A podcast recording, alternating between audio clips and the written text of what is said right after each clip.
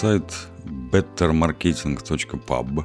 Лео Сайни, опытный копирайтер, как он сам себя называет. Статья называется «Почему KFC потерпела неудачу в Израиле?»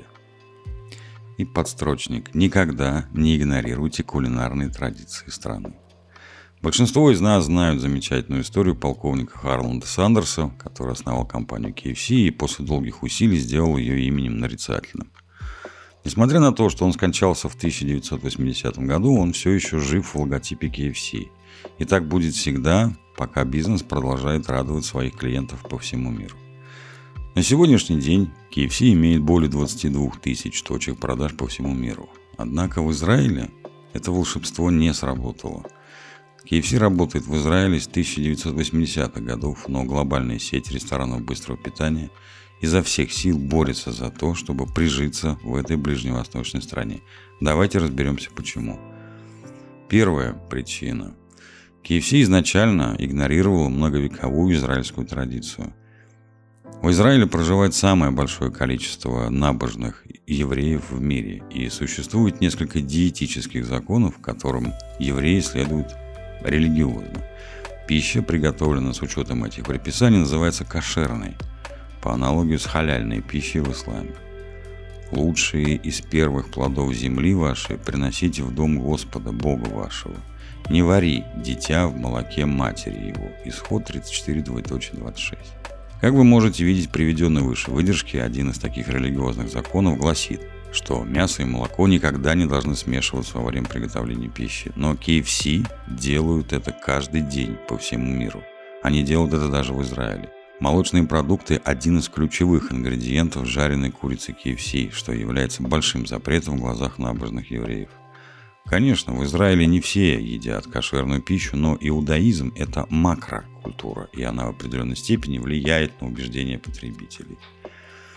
Вторая причина Безмолочное меню KFC не порадовало вкусовые рецепторы местных жителей. Компания KFC знала, что должна что-то изменить, чтобы привлечь израильских клиентов. Пытаясь не быть богохульной, KFC в 2009 году перешла на кошерное питание и заменила молочный порошок, которым покрывают цыплят, на соевый заменитель. Но это не сработало идеально с точки зрения вкуса. Кроме того, кляр на основе сои не очень хорошо прилипал к курице. Уди Шамай, владелец франшизы KFC в Израиле, сказал, как только мы перешли на кошерное питание, продажи начали падать, и это стало экономически невыгодно. Продукт стал менее качественным, тогда как с некошерными курами все шло хорошо. Это доказывает, что для клиента на первом месте стоит его личное удовлетворение. Несмотря на то, что KFC пыталась уважать местные традиции, ее продукт не оправдал ожиданий. Третья причина. Конкуренция была жесткой.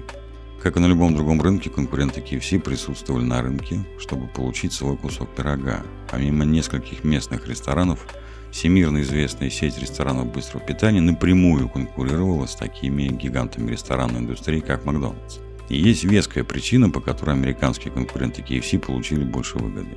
Большинству конкурентов было проще перейти на кошерную кухню и получать ингредиенты из местных источников. У Макдоналдса, например, было много филиалов, получивших сертификат кошерности после того, как они полностью исключили молочные продукты из своей продукции. Если подумать об ингредиентах кошерного Биг Мака, то использовать кошерную говядину, поставляемую из Израиля, и не добавлять в бургер сыр не так уж и сложно. Но в случае с KFC молочные продукты являются ключевыми ингредиентами рецепта, и курица не так вкусна, если использовать продукты на основе сои. Четвертая причина – Контраст между клиентами был слишком тяжел для того, чтобы с ними справиться. KFC было нелегко справиться с различиями на израильском рынке. На одной стороне рынка были клиенты, которые строго следовали религиозному кодексу и предпочитали кошерную пищу. Недавно, например, произошел инцидент, когда вооруженные охранники проверяли сумки людей на наличие некошерной еды. На другой стороне рынка были довольно либеральные израильтяне, которые больше заботились о вкусе и не возражали против некошерной пищи.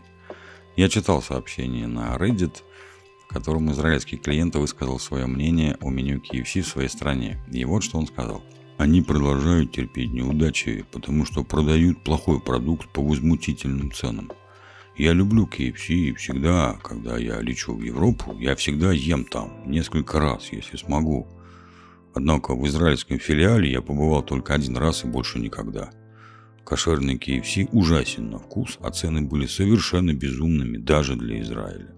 Вы видите контраст между менталитетом религиозных и нерелигиозных клиентов? Макдональдс хорошо справился с этим, открыв как кошерные, так и некошерные точки. Умный ход. А вот KFC, похоже, не удалось найти правильный баланс. Пятая причина. Израильтянам нужна была действительно веская причина, чтобы посетить KFC. Курица является основным продуктом питания в большинстве израильских семей. Это означает, что покупателям нужна была действительно веская причина для посещения KFC, чтобы есть то, что у них уже есть дома. Действительно, курица KFC обладает уникальным вкусом и ароматом, но, как уже говорилось, переход на кошерность значительно повлиял на вкус. У KFC не осталось УТП – универсальной торговой точки. Зачем кому-то есть курицу со средним вкусом в KFC, если у него дома есть более вкусная и дешевая версия? Заключение. Неприспособленность к местной культуре. Вот почему Starbucks потерпел неудачу в Австралии, а Walmart в Германии. Но адаптация бизнеса к местной культуре не всегда означает, что он будет успешным, как мы видели в данном случае. KFC вернулся в Израиль. На этот раз они готовятся к чрезвычайно агрессивной экспансии. План состоит в том, чтобы открыть 100 точек в течение следующих пяти лет. Как думаете, это сработает? Будьте здоровы. Приятного вам аппетита.